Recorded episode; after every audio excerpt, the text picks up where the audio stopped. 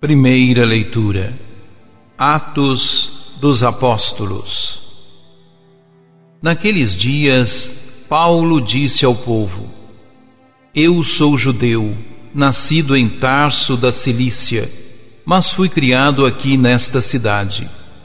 Como discípulo de Gamaliel, fui instruído em todo o rigor da lei de nossos antepassados, tornando-me zeloso da causa de Deus como acontece hoje convosco. Persegui até a morte os que seguiam este caminho, prendendo homens e mulheres e jogando-os na prisão.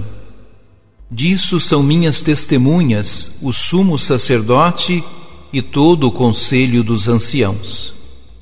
Eles deram-me cartas de recomendação para os irmãos de Damasco. Fui para lá a fim de prender todos os que encontrasse e trazê-los para Jerusalém, a fim de serem castigados. Ora, aconteceu que, na viagem, estando já perto de Damasco, pelo meio-dia, de repente uma grande luz que vinha do céu brilhou ao redor de mim. Caí por terra e ouvi uma voz que me dizia: Saulo, Saulo, por que me persegues? Eu perguntei: Quem és tu, Senhor? Ele me respondeu: Eu sou Jesus, o Nazareno, a quem tu estás perseguindo. Meus companheiros viram a luz, mas não ouviram a voz que me falava. Então perguntei: Que devo fazer, Senhor? O Senhor me respondeu: Levanta-te e vai para Damasco. Ali te explicarão tudo o que deves fazer. Como eu não podia enxergar por causa do brilho daquela luz, cheguei a Damasco guiado pela mão dos meus companheiros. Um certo Ananias, homem piedoso e fiel à lei, com boa reputação junto de todos os judeus que aí moravam, veio encontrar-me e disse: Saulo, meu irmão, recupera a vista. No mesmo instante, recuperei a vista e pude vê-lo. Ele então me disse: O Deus de nossos antepassados escolheu-te para conheceres a sua vontade. Vereis o justo e ouvireis a sua própria voz. Porque tu serás a sua testemunha diante de todos os homens daquilo que viste e ouviste. E agora, o que estás esperando?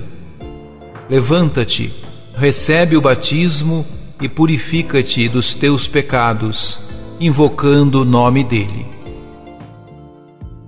Palavra do Senhor.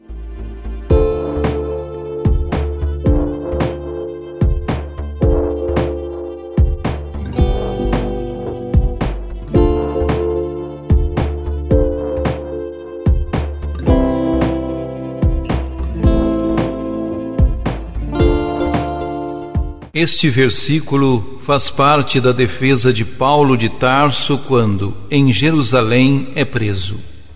Ele está numa situação bastante difícil, sendo acusado pelos judeus de transgredir a lei.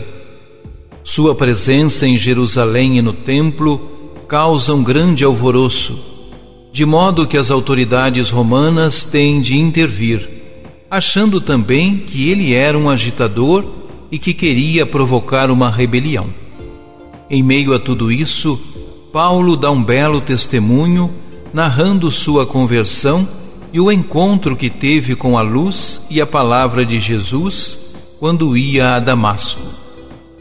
Se outrora ele havia dito que o fogo mostraria a obra de cada um, agora ele experimenta o fogo da provação e da prisão onde é chamado a testemunhar Jesus e seu Evangelho.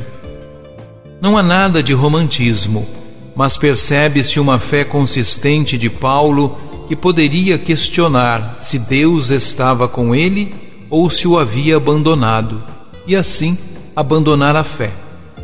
Pelo contrário, ele mostra que o encontro com o ressuscitado foi tão forte e significativo em sua vida que, mesmo que lhe venham tribulação, fome, nudez ou morte, nada o separaria do amor que aquele encontro lhe proporcionara.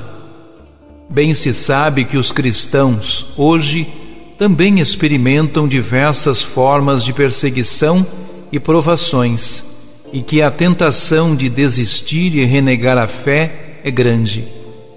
Mas o exemplo de Paulo mostra que é preciso, nesses momentos, trazer ao coração o encontro fundamental com Jesus, reviver aquele amor e, mais uma vez, colocar-se à disposição de fazer o que o Senhor pede.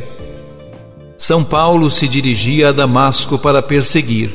A partir do encontro com Jesus, ele adentrava naquela cidade como perseguido.